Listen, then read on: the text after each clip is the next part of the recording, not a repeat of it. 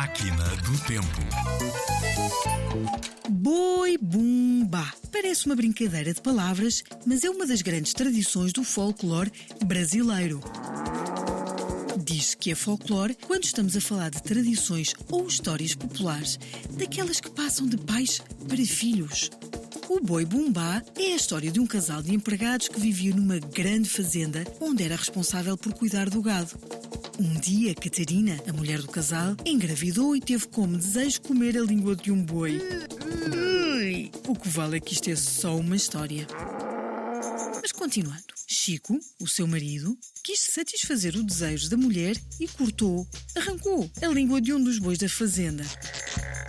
De manhã, quando o dono da fazenda acordou e viu que lhe faltava um dos animais, ainda por cima o seu preferido, mandou de imediato tirar a vida ao seu empregado Chico.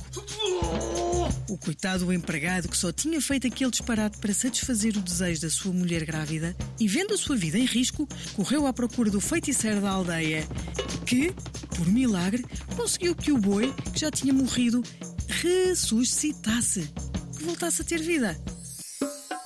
E é isto que se celebra nas festas do Boi Bumbá a renovação da vida.